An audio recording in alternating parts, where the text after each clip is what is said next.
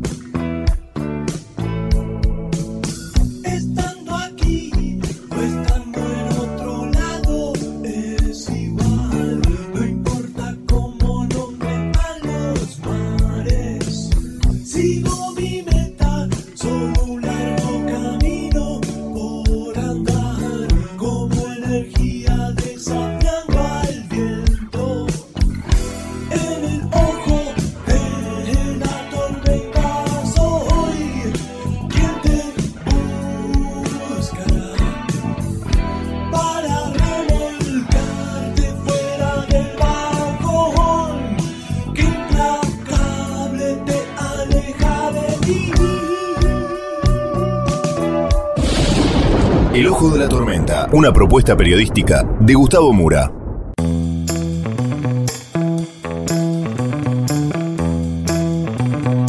Bienvenidos al Ojo de la Tormenta.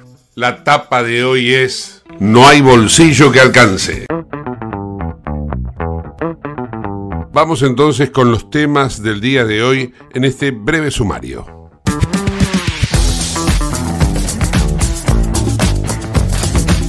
Hoy es San Cayetano y en la homilía que pronunció el arzobispo de Buenos Aires, Jorge García Cuerva, se refirió a la inflación. Dijo que no hay bolsillo que alcance y lo hizo a seis días de las elecciones paso, donde muchos van a ir a votar pensando en el bolsillo.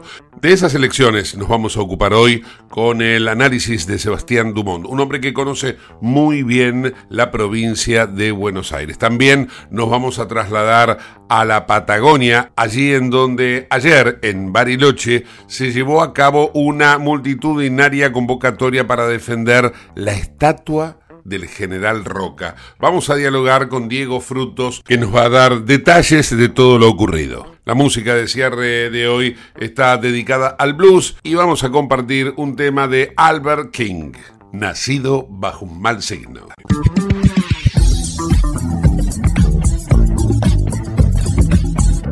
Auspicia este programa Autopiezas Pana. Más de 30.000 productos en stock y más de 30 años brindando seguridad para tu vehículo. No te olvides de visitarlos en la web pana.com.ar o llamarlos al 42504220. Autopiezas Pana, tu socio estratégico. Dirección Avenida La Plata 1933, Quilmes Oeste.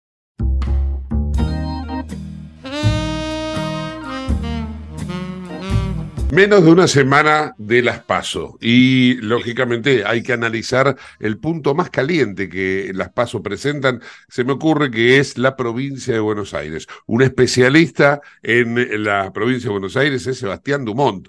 Hola Sebas, ¿cómo estás?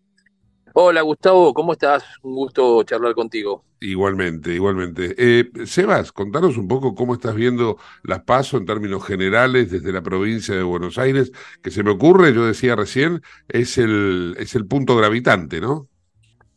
Y lo es desde que la provincia de Buenos Aires concentra el 37% del padrón nacional, con lo cual lo que sucede en la provincia de Buenos Aires termina después, de alguna manera, inclinando la balanza de la elección nacional, ¿no? Aquella fuerza política que pretende gobernar un, país o ganar una elección nacional y no puede hacer una mala elección en la provincia de Buenos Aires. Puede no ganar la provincia de Buenos Aires, pero tiene que estar muy cerquita de hacerlo, porque después compensar lo que no logras en la provincia de Buenos Aires con, con otras provincias que tienen también un, un padrón importante, llámese la provincia de Córdoba, la provincia de Santa Fe, la provincia de Mendoza y la ciudad de Buenos Aires, quizás no te terminen alcanzando para equilibrar lo que la provincia de Buenos Aires representa. Y dentro de la provincia de Buenos Aires, Gustavo, básicamente el conurbano bonaerense, ¿no? Por eso yo siempre digo que lo que sucede en el conurbano define la elección nacional, sin dudas. Sí. Eh, muchos consideran que quien gane la interna de Juntos por el Cambio va a ser el próximo presidente. ¿Vos crees que está tan definido para ese lado? No, yo no creo que esté absolutamente definido. Yo creo que, hay mucho por jugarse, sobre todo porque la estrategia de, de, quien es el candidato del oficialismo, de Unión por la Patria, que si bien tiene que competir, me refiero al ministro de Economía Sergio Massa, tiene una competencia interna con Juan Grabois, nadie discute, discute que Massa va a ser el ganador el próximo domingo en, en Las Paso y que finalmente va a ser quien compita por el oficialismo en octubre. Y hay una estrategia distinta de Massa en función de quién sea el ganador o la ganadora de la primaria de, de Unión, de la primaria de Juntos por el Cambio. Entonces, vamos, decir hoy que el ganador de la primaria de Juntos por el Cambio ya es el próximo presidente es algo aventurado. Sí es probable, por los números, por las encuestas, porque en realidad no hay ningún sondeo de opinión que marque que hay más adeptos al oficialismo que a las oposiciones. ¿eh? Si sumamos todos los que están en contra del gobierno, claramente eh, hay una mayoría. Es decir, el gobierno o el oficialismo eh, hoy no mide más de 30 puntos, 32 puntos en la sumatoria de todos sus candidatos. Y si vos sumás al resto de la oposición, estamos hablando de entre prácticamente el 68 o el 70%. Entonces, ¿Quién es el candidato más visible o quién vaya a ser el candidato más visible de la oposición?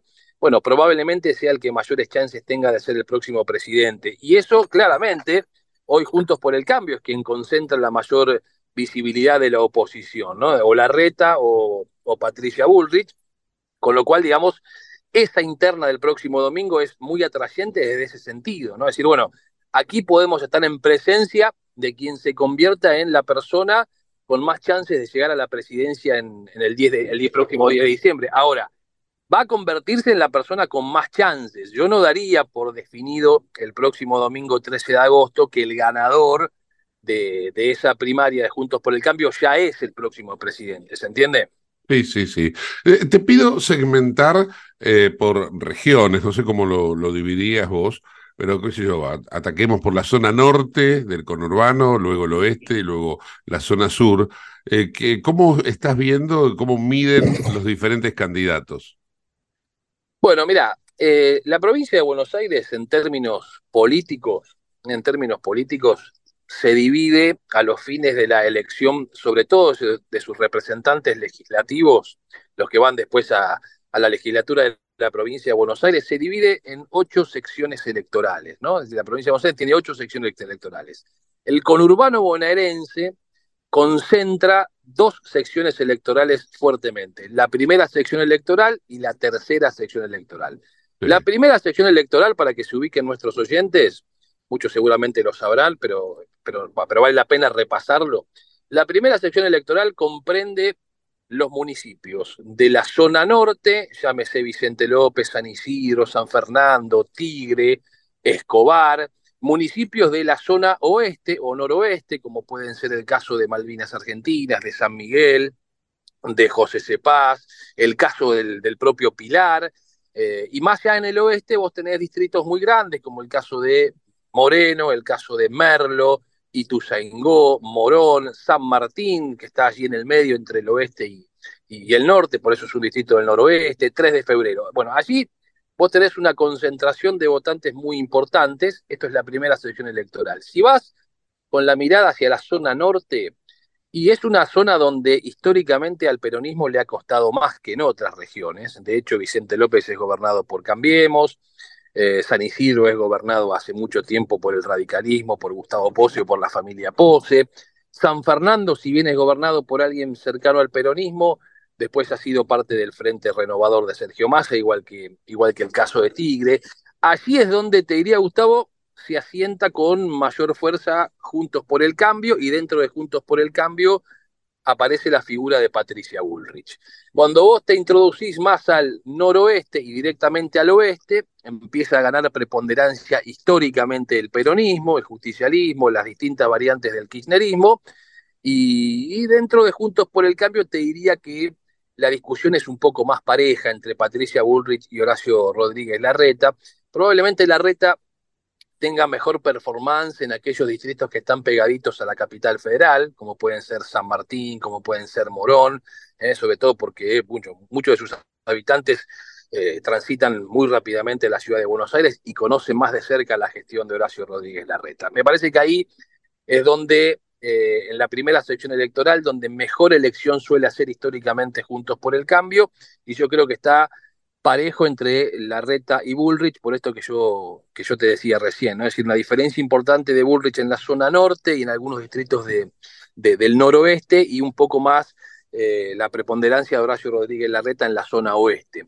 Después vos tenés la tercera sección electoral, que es la zona sur del conurbano bonaerense, sumado al distrito con mayor cantidad de habitantes que tiene el conurbano y la provincia de Buenos Aires, y el país también, porque no hay municipio que tenga la cantidad de habitantes que tiene La Matanza, donde sabemos ¿no? que el peronismo ha sido históricamente la fuerza política que ha dominado desde el 83 a esta parte, ninguna otra fuerza política ha ganado en La Matanza. La discusión es si en Juntos por el Cambio la preponderancia es de Patricia Bullrich y de Horacio Rodríguez Larreta. Yo creo que ahí está dividido. No es lo mismo lo que sucede en La Ferrere o en González Catán de lo que puede suceder en Ramos Mejía. Claro, eh, no, es exactamente lo mismo por la composición eh, socioeconómica de la población. Y después, bueno, toda la, zona sur, que vos también conoces muy bien, ¿no? Quilmes, Loma de Zamora, Esteban Echeverría, Avellaneda, eh, y la, lógica es bastante parecida. ¿eh? Los distritos que están pegaditos al Riachuelo o a la General Paz son distritos que por lo general tienen una preponderancia a mirar con eh, cierta admiración, por decirlo de alguna manera, a la ciudad de Buenos Aires y si sus gestiones son buenas terminan queriendo reflejarlas en sus votos en, en, el orden local. Así probablemente la reta puede asentar alguna, alguna diferencia sobre Patricia Bullrich. Y yo te diría que en aquellos distritos creo que haya uno que sobresalga al otro, pero la inseguridad es un tema muy presente entre los, entre los habitantes del conurbano bonaerense. Vos fíjate que en La Matanza hicieron una encuesta y le preguntaron a la gente de La Matanza cuál era su principal preocupación a nivel local. Y la respuesta fue contundente, el 85% dijo la inseguridad. Ahora, En, en, ese aspecto, pareciera ser, pareciera ser que saca una ventaja Patricia Bullrich, por su discurso. Y además por la función que cumplió en su momento cuando fue ministra de, Seguridad de la Nación. Dentro de su equipo está Cristian Ritondo, que fue ministro de Seguridad de la provincia de Buenos Aires. Entonces da la sensación que en ese aspecto ella puede sacarle ventaja. Y después vos tenés el interior de la provincia de Buenos Aires, productivo desde el punto de vista de, la actividad agropecuaria, y ahí, eh, por lo que uno observa, me parece que Patricia termina sacándole una diferencia a, Horacio Rodríguez Larreta, quizás se discuta más en los grandes centros urbanos como puede ser Mar del Plata, como puede ser Bahía Blanca, pero en líneas generales da la sensación, digamos, por los números que hay, que yo soy bastante eh, cauteloso a la hora de, darle bolilla a las encuestas, porque las encuestas se vienen equivocando y mucho. Yo no digo que las encuestas no sirven eh, o no sirvan, pero hay que, me parece, ajustar metodologías, porque la forma en que los ciudadanos tenemos, Gustavo, de acceder a la información y la velocidad con la que accedemos, muchas veces termina cambiando comportamientos en también muy pocos minutos, ¿no? Entonces, eh, no sé si hoy hay una metodología asertiva o lo más cerca posible de poder escudriñar lo que le está pasando en, el pulso diario a, a, la gran mayoría de los habitantes. Sí, sí se nota enojo con la política, eso está claro que hay desazón está claro, que hay apatía en muchos ciudadanos, no hay ninguna duda. Ahora, lo que no está muy claro, a dónde desembocan electoralmente esos sentimientos, ¿no? Si desembocan en Patricia Bullrich, si desembocan en Larreta, si terminan desembocando en Javier Milei, que aparece como la opción que en principio los podría catalizar mucho mejor, o si en definitiva hay quienes creen que a pesar de todo, la opción termine siendo Sergio Massa, ¿no? Porque también yo he escuchado esta lógica de decir, bueno, eh, no lo queremos a Massa, pero ¿quién tiene las mayores posibilidades de eh, conducir políticamente un proceso con las dificultades como la que está atravesando la Argentina, con el, mapa de relaciones y con el mapa de vínculos políticos? hay quienes te dicen, no es lo mejor, pero termino inclinándome por Massa a partir de ese razonamiento. Entonces, me parece que aún el escenario está abierto, da toda la sensación sí que hay mayores chances de que haya un triunfo de la oposición, pero bueno, me parece que todavía hay que contar los votos y eso no es menor. ¿no? Vos sabés que eh, a propósito de lo que vos mencionabas de las encuestas y el caso Massa, A mí me da la sensación de que en esta elección, como ha ocurrido en alguna otra oportunidad, está el, el, voto de la vergüenza, ¿no? El que tiene vergüenza de decir que es peronista, le va a votar a Massa, que había dicho que iba a terminar con, con el kirchnerismo, que iba a terminar con un montón de, de, cosas que son simbologías peronistas y que dice, bueno, yo le voy a votar a, tal por cual, pero cuando llegue el momento en la urna le va a votar a Massa. ¿Vos crees que eso va a pasar? Vos sabés que yo creo que es posible que suceda, lo que no sé es qué volumen de, población va a ser lo que, vos estás planteando. Es una pregunta que yo le vengo haciendo de forma recurrente a, los encuestadores y a los analistas de opinión con los cuales tengo la posibilidad de hablar, tanto en on como en off. Y la pregunta es, si la sociedad argentina, eh, en definitiva, cuando llega al cuarto oscuro, en su mayoría termina siendo un votante conservador, ¿eh? conservador desde el punto de vista de conservador en el sistema, ¿no? Es decir, no, no ir a opciones que a priori aparezcan como más disruptivas, más allá del ruido previo, de las manifestaciones de enojo, de la manifestación en silencio también, porque el silencio es una manera de, de manifestarse. Entonces pareciera, pareciera ser que puede venir una ola de enormes cambios. Y mi gran duda, por eso suelo preguntar o hacer esto, este cuestionamiento en, en las últimas semanas mucho, es si en el fondo, en el final del camino, nos animamos a ir a una opción que nos genere más incertidumbre y si no terminamos votando por lo, entiendo desde el punto de vista del sistema político. Y eso te diría que es Massa y eso te diría que es Horacio Rodríguez Larreta, básicamente, ¿no? Y yo creo que ellos entienden, en eso basan, sobre todo Larreta, porque Larreta está hablando mucho de un voto silencioso, eh, ellos creen que allí es donde tienen las mayores posibilidades de ser los que discutan la final en octubre y probablemente la final en, noviembre si hay, si hay segunda vuelta. Yo lo vengo escuchando con mayor frecuencia en las últimas semanas de lo que lo escuchaba antes. Antes te diría, eh, sin, sin hacer encuestas, ¿no? Es decir, el pulso de caminar la calle, de hablar con el comerciante, de subirte a un taxi, de, de parar en la estación de servicio y preguntar, incluso a los chicos o las chicas que vienen con el delivery, vos le preguntás, y, lo único que escuchaba era Javier Milei o Patricia Bullrich. Y ahora yo sumé en esas, en esas expresiones Sergio Massa y Horacio Rodríguez Larreta. ¿Sabes qué diferencia a uno de otro en cuanto a la respuesta? La respuesta sobre Massa o sobre Horacio Rodríguez Larreta es una respuesta de alguien que se sentó a analizar cuál iba a ser su, decisión. Es decir, bueno, voto a Massa por esto que te decía, ¿no? Es decir, no estoy conforme, la economía no funciona bien, pero, qué sé yo, en mi negocio siguen entrando gente y yo tengo miedo que se frene la economía, la economía definitivamente y esto ya no vuelva a pasar. Prefiero un poco de inflación a que no haya directamente trabajo, que no haya o no haga caja. Entonces dice, lo voto a Massa porque no quiero que eh, me genere incertidumbre lo que viene. Otros te dicen, a la reta, y porque la reta es una garantía de que es alguien que trabaja, que está, que, que es consecuente. Pero para llegar a esta conclusión hay un análisis previo. Lo de Milley y lo de Bullrich da toda la sensación de que es más un sentimiento eh, de, reacción ante una situación de enojo, ¿no? Ah, estoy es enojado, más, bueno, entonces lo voy Es más emocional, es más emocional. Es más emocional, es más me da esa sensación, digamos, ¿no? Eh, sí, estoy ahora, de acuerdo. Lo, lo, que prima, lo que vaya a primar en, en, en agosto y lo que después vaya a primar en octubre, y bueno, la verdad que no lo sabemos. Yo creo que en definitiva, la gran mayoría, eh, cuando va a elegir, lo hace más por lo por lo emocional que por lo racional, ¿no? Es decir, eh, porque después así también terminamos encontrando los chascos que nos hemos encontrado, ¿no? Eh, por, por, ser más y por ser más, digamos, impulsivos que racionales. Eh, pero eso sí que es una gran incógnita, Gustavo, ¿no? Ahí, ahí es donde yo ya no, no llego, que es el análisis de, de las emociones. Me parece hasta te diría irresponsable poder generalizar el comportamiento de los ciudadanos que lo mueven a cada uno de nosotros cosas absolutamente distintas, ¿no? La verdad que vos sabés que yo recibo mensajes, quizá vos también te, pasa lo mismo, de gente que te pregunta, ¿y qué te parece tal o qué te parece cual? Y entonces cuando vos le decís, bueno, me parece tal o cual cosa, dice, y pero yo tengo miedo que si lo voto pase esto o lo otro en función de lo que dijeron. Y, muchas veces esas preguntas están vinculadas con el metro cuadrado de cada uno de nosotros, ¿no? La preocupación de lo que puede hacer un candidato en función de lo que me pasa a mí todos los días, y no tanto de lo que le pasa a la sociedad en general. Vos sabés que estoy en un todo de acuerdo con esto que acabas de plantear, y hasta el punto de llegar a, este nivel de análisis que te voy a plantear ahora, que es el siguiente. Eh, si nos ponemos a pensar qué sería lo mejor en, el plano este, meramente objetivo, ¿eh? ¿qué sería lo mejor para la Argentina? Tal vez sea lo mejor para la Argentina eh, como país, ¿no?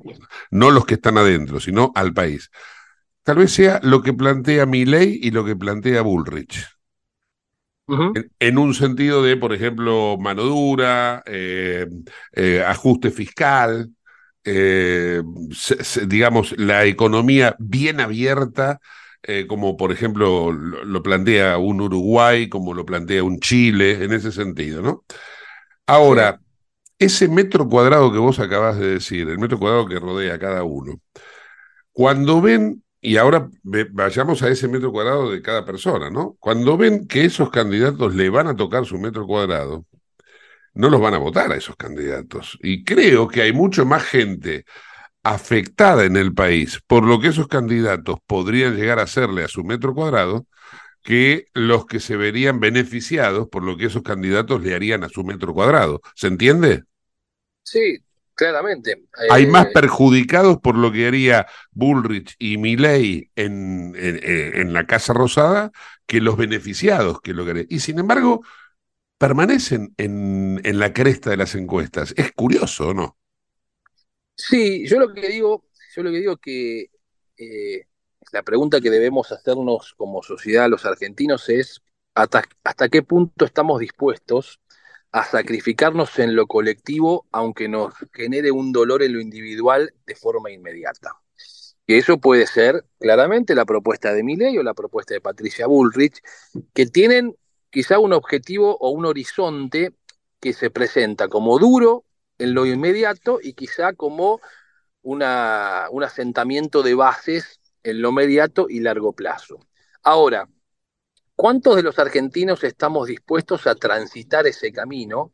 Primero hay que estar dispuesto, hay que ver, obviamente hay gente que tiene condiciones objetivas de que no puede sostenerse un día más, eh, con una economía que, eh, que no le dé ninguna respuesta y plantearle a esa población o a ese sector de la población, mira que eh, estás mal, pero vas a estar durante por lo menos un año, un año y medio, mucho peor que hoy, pero eso te va a redundar en un futuro mejor. Y la verdad que ahí es donde hay que hacerse la pregunta, ¿no? ¿Qué, qué porcentaje de los argentinos están dispuestos y pueden además atravesar ese, ese tipo de situaciones? Y lo otro es un engaño. Lo otro es, hoy te hago creer que estás mejor, pero estás construyendo de a poquito una decadencia que la hemos venido observando, te diría, del 83 hasta parte, salvo con algunas interrupciones muy puntuales, de manera sostenida. Bueno, Sebas, hoy lo dijo el nuevo arzobispo de la ciudad de Buenos Aires dijo precisamente esto que estás planteando vos. Eh, la, gente no alcanza a comer lo que gana. Dice, lo que te llevas al bolsillo se lo come la maldita inflación. Sí, bueno, estamos en una situación que yo no recuerdo eh, en la Argentina donde hoy son pobres los trabajadores registrados. O sea, el trabajador registrado, sindicalizado, aún así tiene salarios de pobreza. Eh, imagínate el que está por fuera del sistema, eh, que es un trabajador informal que ni siquiera puede acompañar con paritarias los ingresos y la discusión de su, de su salario. Mucho peor. Entonces digo, eh, vamos a dar un bono para paliar el momento, porque además hay elecciones, vamos a ajustar momentáneamente los planes sociales. Bueno, sí, nos resuelve que un ratito la situación el problema es que seguimos planteando un horizonte de decadencia para la Argentina. Por eso digo que creo que llega el momento, en algún punto habrá que hacerlo, no sé si será esta elección, la verdad no lo sé, eh, y hacernos esta pregunta en serio.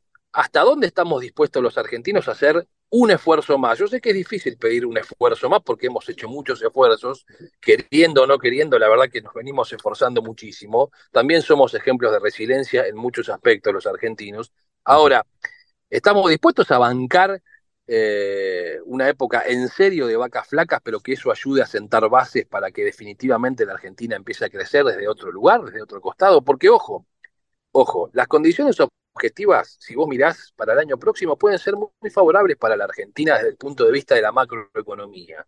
Este año hay una sequía monumental, que eso no lo podemos desconocer, es un dato objetivo. Se perdieron cerca de 20 mil millones de dólares. El año que viene probablemente empiecen a entrar dólares producto de la exportación de gas, o por lo menos no gastar los dólares para importar gas que se venía importando. El tema del litio, hay también calculado que el año que viene se van a ya empezar a, exportar eh, una buena actividad de, dólares.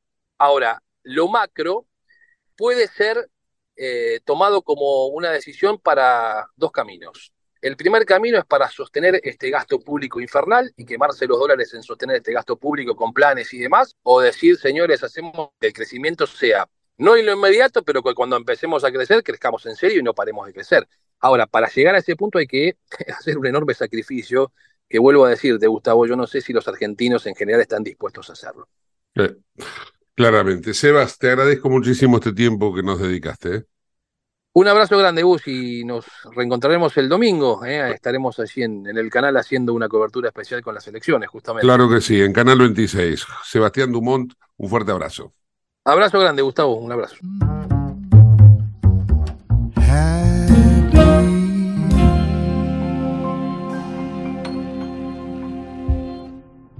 En Lubestop Banfield te revisamos el auto y le hacemos el cambio de aceite y filtros en media hora. Lubestop Banfield es un lubricentro integral donde también podés cambiar las pastillas de freno de tu vehículo. Lubestop está en el SINA 471 Banfield. Y si no podés traer el auto, te hacemos el servicio a domicilio. Instagram y Facebook, Lubestop Banfield. Ahora vamos a hacer una breve pausa. No te vayas del ojo de la tormenta. En el ojo de la tormenta yace un niño asustado.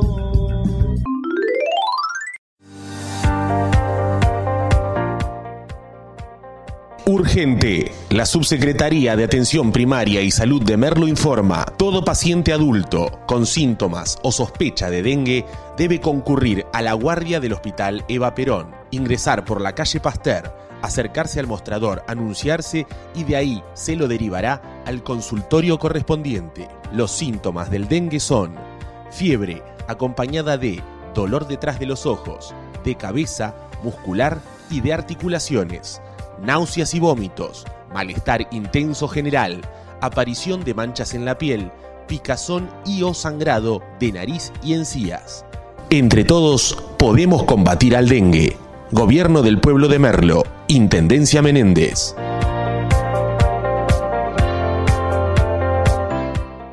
Autopiezas Pana Distribuidor Nacional de Autopartes, líder en el rubro suspensión, dirección y frenos para vehículos. Para más información sobre las marcas que trabajamos, visítanos en nuestra web pana.com.ar o escribinos a nuestro email pana.pana.com.ar. Autopiezas Pana, tu socio estratégico.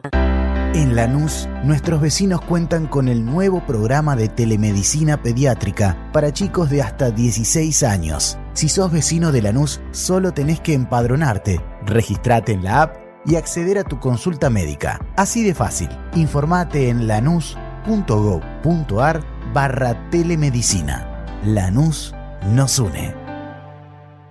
Te invitamos a conocer La Pampa, porque creemos en una nueva forma de viajar a un ambiente ideal para estos tiempos. Aire puro, bosques y fauna nativa, gastronomía gourmet, vinos patagónicos, pueblos con historias emocionantes. En La Pampa, seguro te relajás, seguro te emocionás, seguro disfrutás. Viaja seguro, viaja a La Pampa, portal de la Patagonia. ¿Sabías que todos los accidentes por inhalación de monóxido de carbono son evitables? Chequea que la llama de tus artefactos sea siempre azul. No olvides ventilar los ambientes de tu hogar todos los días, verificando que las rejillas cuenten con salida al exterior y las ventilaciones no estén tapadas ni sucias. Y controla las instalaciones internas con un gasista matriculado. Con estos consejos, proteges a tu familia. Metrogas, damos calor. ¿Qué es lo que hace a San Isidro distinto? ¿Será que vivimos haciendo obras que nos hacen vivir mejor, como la nueva senda del hipódromo? ¿Será porque seguimos haciendo megaconstrucciones? Sí, porque seguir mirando hacia adelante hace todo distinto. San Isidro, municipio. CRIBE, Centro de Rehabilitación Integral Belepoc. Atención dedicada ante las principales enfermedades crónicas e invalidez del sistema nervioso. www.cribe.com.ar Independencia 5182, Villa Ballester. Teléfonos 4768-6774 o 4767-6296. Merlo crece en obras. La Secretaría de Obras y Servicios Públicos de Merlo avanza con el plan de renovación de la red vial. Estos trabajos mejoran la transitabilidad de las calles, la seguridad y la calidad de vida de nuestros vecinos. Ya finalizaron trabajos de pavimentación en la calle Junín entre Cervantes y Ruta 40 en Merlo Centro. Se encuentran en ejecución en Irigoyen entre Garay y Cámpora en Merlo Norte y continúan nuevas obras en el distrito. Merlo crece en obras. Intendencia Menéndez. ¿Tenés Galicia? Tenés que saber algo. ¿Tenés alguna duda? Tenés alguien que te escucha y te da atención 24/7. ¿Tenés ganas de hacer algo? Tenés muchos beneficios en lo que más te gusta. Tenés ganas de no hacer nada. Tenés una app para hacer todo desde el celular sin moverte del sillón de tu casa. Tenés todo para vivir un día a día mejor. Tenés Galicia. Tenés Galicia.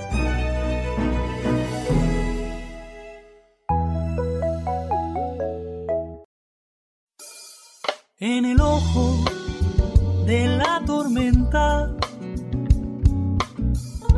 se suspira la verdad. En el ojo de la tormenta es momento de bailar.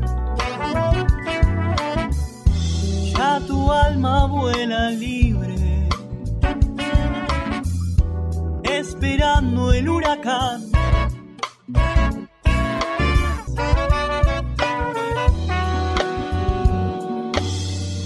Auspicia este programa CRIBE. CRIBE es un centro de rehabilitación integral que está ubicado en Villa Ballester, provincia de Buenos Aires, certificados con normas de calidad ISOIRAM. El centro CRIBE ofrece, entre otras terapias, tratamiento de rehabilitación por ozono. La página web es www.cribe.com.ar, sino en facebook.com barra cribecom. CRIBE queda en Independencia 5182 Villa Ballester. Los teléfonos 4768-6774 o 4767-6296. CRIBE, Centro de Rehabilitación Integral Belepop. Nos trasladamos ahora a la Patagonia porque ayer en la zona de Bariloche se produjo una movilización, una defensa, si se quiere, del monumento a Julio Argentino Roca, donde curiosamente la Argentina no deja de sorprendernos, bueno, quieren esconderlo, quieren esconder la historia. Diego Frutos, que me imagino que debe haber estado allí en la marcha, nos va a contar un poco de todo lo que se ha vivido. Hola Diego, ¿cómo estás? Hola Gustavo, ¿cómo estás ahí? Bien, bien, así fue, sí, con la consigna al general Roca no se lo toca,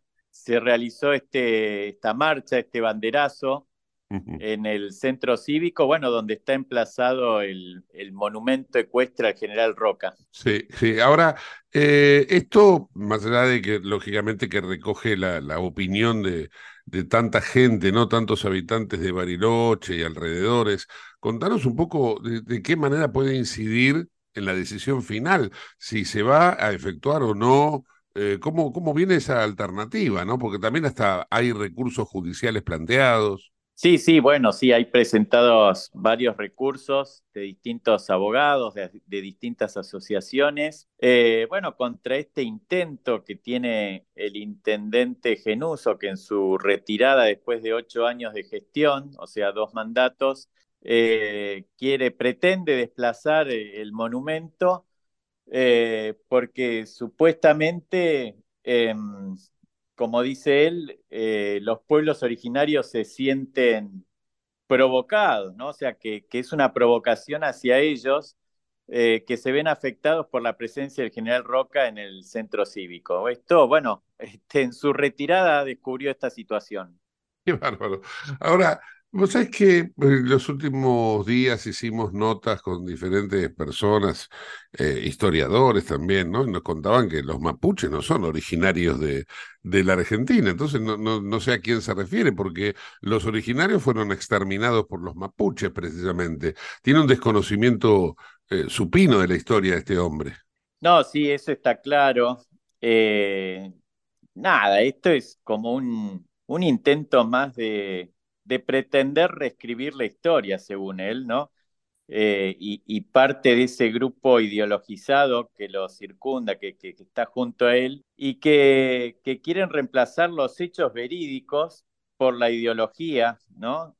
Reivindicando siempre al indigenismo con ese discurso romántico que tienen del despojo cruel, el supuesto genocidio de los pueblos originarios eh, en la conquista del desierto, ¿no? Eh, Acá lo que pasa es que yo siempre digo que eh, hay que tener claro que la ideología de izquierda no se nutre, o sea, no se alimenta de la, de la historia que, tiene fuentes verificables, que están registradas, sino que se nutre de la memoria. Para ellos no existe la historia, sino la memoria que, que siempre es sesgada, ¿no? La memoria sesgada, le digo yo, es frágil, vive de las emociones, se transmite vía oral y con el transcurso del tiempo seguramente se distorsiona, modificando lo que sucedió realmente con fines meramente políticos para, lo que digo yo, es adoctrinar a la manada. Qué interesante lo que decís, ¿eh? porque claro, eh, fíjate vos que podemos recurrir a hechos históricos como este que estamos hablando, o a la historia que estamos escribiendo, y que se va a analizar en un futuro, como por ejemplo sería el caso Maldonado, ¿no? En donde hay hechos objetivos que demuestran que Maldonado se ahogó eh, escapando de la, de, la autoridad y ellos sostienen que en realidad es una víctima y que hasta incluso que eh, fue provocada su, su, muerte, ¿no? Es una cosa de no creer. Claro, es así, por eso digo, la memoria sesgada es, ellos la, que transmiten, es, la favorita de la izquierda, porque crea estos mitos, ¿no? El mito de Maldonado o de las leyendas, entre, digo yo, entre mentes débiles. Por ejemplo, lo de Maldonado es un ejemplo, lo del Che Guevara, ¿no? Mm. Que, que, bueno, nada, fue un asesino y que es un ídolo, es un líder entre los grupos LGBTQ, bueno, todas las letras esas que cada vez agregan más. Eh, y que, bueno, nada, nadie sabe, o poco de esa gente sabe que, que el Che Guevara odiaba a, los homosexuales y tenía un campo de concentración en Cuba, eh, justamente porque odiaba a los homosexuales, ¿no? Eh, otro, bueno, sí, lo de Maldonado, bueno, hay varios mitos. Ahora este, quieren reescribir la historia de Roca, le tocó a Roca. Es increíble. Diego, aprovecho la oportunidad que siempre nos brindás de, charlar y también preguntarte por otros temas, ¿no? Dejando de lado ahora esto que es importantísimo lo de Roca y por eso lo pusimos primero. Pero también quiero este, destacar la situación de el, este maputrucho que ahora se va para Chile, ¿no? Pareciera ser Jones Walla. Contanos un poco cómo, cómo impactó eso ahí en la sociedad de la cual vos formás parte. Bueno, lo cierto es que Jones Walla hoy día está muy devaluado, muy por, por la misma comunidad pseudo mapuche o bueno, los maputruchos y los verdaderos. Eh, no tiene ningún tipo de representación hoy. Eh, más que nada por la forma en que se lo encontró, ¿no? Este, eh, totalmente de, esa manera, vestido de mujer. Para, lo comento para la gente que quizás no, no lo sabe. Y eh, alcoholizado aquella noche de, domingo a lunes, una madrugada del lunes. Eh, y que está, hay dos personas de nombre Millán y Carriqueo que se están disputando ese liderazgo hoy día. lo cierto es que el juicio de extradición se hizo largo en el sentido de que él pidió eh, asesoramiento psicológico, ¿no? Vaya a saber si tenía tema del tema del género, la identidad y demás. Pero bueno, los abogados, que son todos estos grupos de montoneros, ¿no? Que súbditos de Vaca Narvaja y de Cirilo Perdía, Roberto Cirilo Perdía, son los que lo asesoran y están tratando de ganar tiempo para que culmine sus días de cárcel eh, aquí en la Argentina. Ese es el trasfondo de todo eso. Pero, a ver, te, cuento que el juicio de extradición eh, de 2018, eh, afuera del juicio, afuera de la sala, había en aquel momento cientos de manifestantes y que incluso cometían delitos, escribían paredes, hacían fuegos, quemaban casas. Bueno, en aquel momento. Hoy no había nadie, o, sea, la semana pasada. Eh, no había nadie, solo algún familiar, no más de 10 personas, incluyendo a sus abogados. Eh, así que está totalmente devaluado, es un personaje que ya pasó a la historia, no tiene ningún tipo de liderazgo hoy día, por más que él sigue reclamando y reivindicando a la RAM, la resistencia ancestral mapuche. Este mensaje es más que nada para Pietragala, Cabandía Donda, que cuando han estado por la zona han dicho la única RAM es la camioneta, muy graciosamente. Mm. Eh, la RAM es un invento de Patricia Bullrich, del macrismo. Bueno, no, él reivindica lo poco que le queda, pero sí, sigue reivindicando la RAM y que va a seguir en su meta de recuperar la Patagonia este, para lo que es el Puel Mapu, que es la supuesta nación mapuche que él quiere volver, no sé, en, su, en su idilio, en su pensamiento, en sus sueños, quiere volver a, hacer. O sea que vos considerás que no va a ser inmediatamente transferido a Chile, ¿no? No, claro, porque ahora van a alegar, incluso pueden ir hasta la Suprema Corte de Justicia. El dato que tengo es que es el que termina dando eh, la última palabra es el Ministerio de Relaciones Exteriores, Cafiero, y sepamos que en su momento eh, el embajador Bielsa eh, actuó a favor de él, ¿no? Claro, sí, sí, sí, Fue muy clara su, su posición. Sí, sí, claramente, claramente. Diego, eh, aprovecho, recién mencionaste el caso Patricia Bullrich y, mencionaste también al gobierno. ¿Cómo viene, cómo palpitas la, la elección? ¿Cómo, ¿Cómo palpitas las paso primero y la elección después en la zona de, donde vos estás, Río Negro, Neuquén? Bueno, tanto Neuquén como Río Negro tienen partidos provinciales que están aliados al gobierno en cierta manera. Eh, el líder en la provincia de Río Negro es el, senador Beretilnec, que ha hecho un entramado de distintas alianzas, incluso con la Unión Cívica Radical, que años ha, era muy fuerte en la provincia de Río Negro y hoy está desmembrada.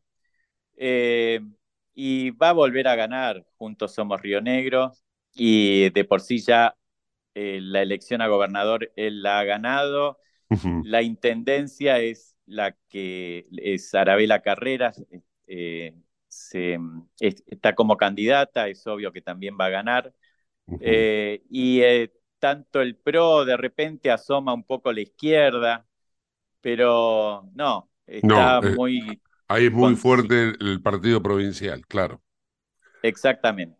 Claro, claro, claro. Y, dentro de la interna de Juntos por el Cambio, eh, ¿ahí quién ganaría? ¿Patricia Bullrich o Diego Santi? Eh, ¿Cómo es Horacio Rodríguez Larreta?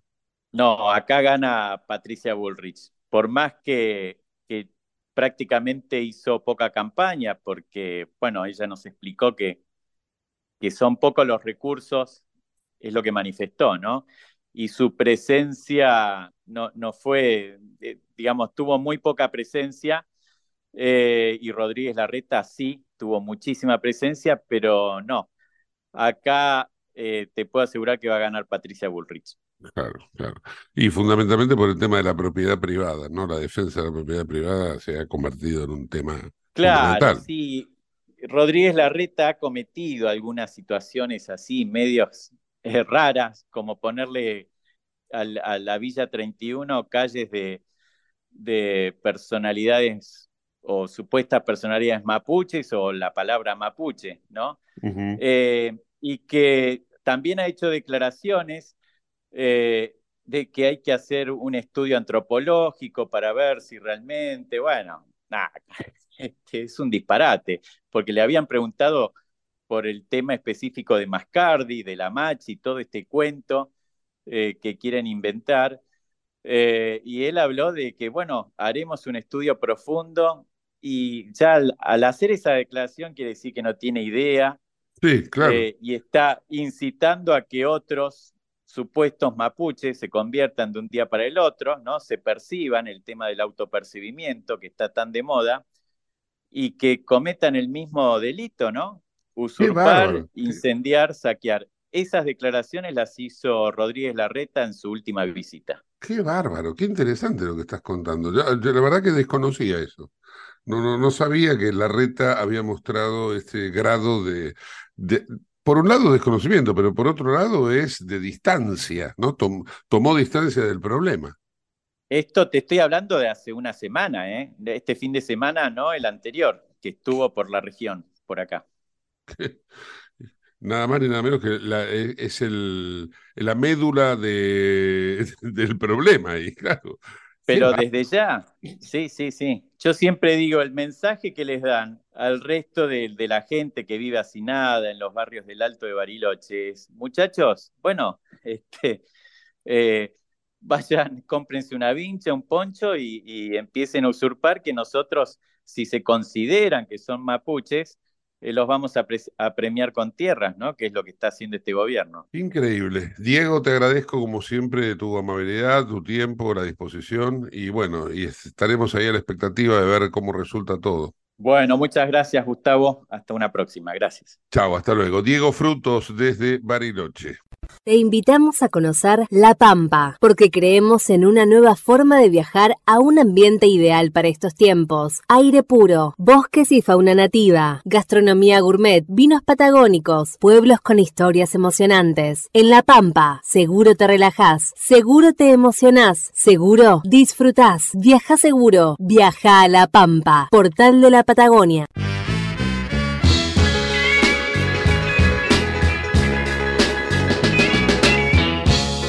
El cierre musical de hoy se lo dejamos al blues. Es el turno de Albert King, que nada tiene que ver con B.B. King. Hizo este tema, Born Under a Bad Sign, nacido bajo un mal signo.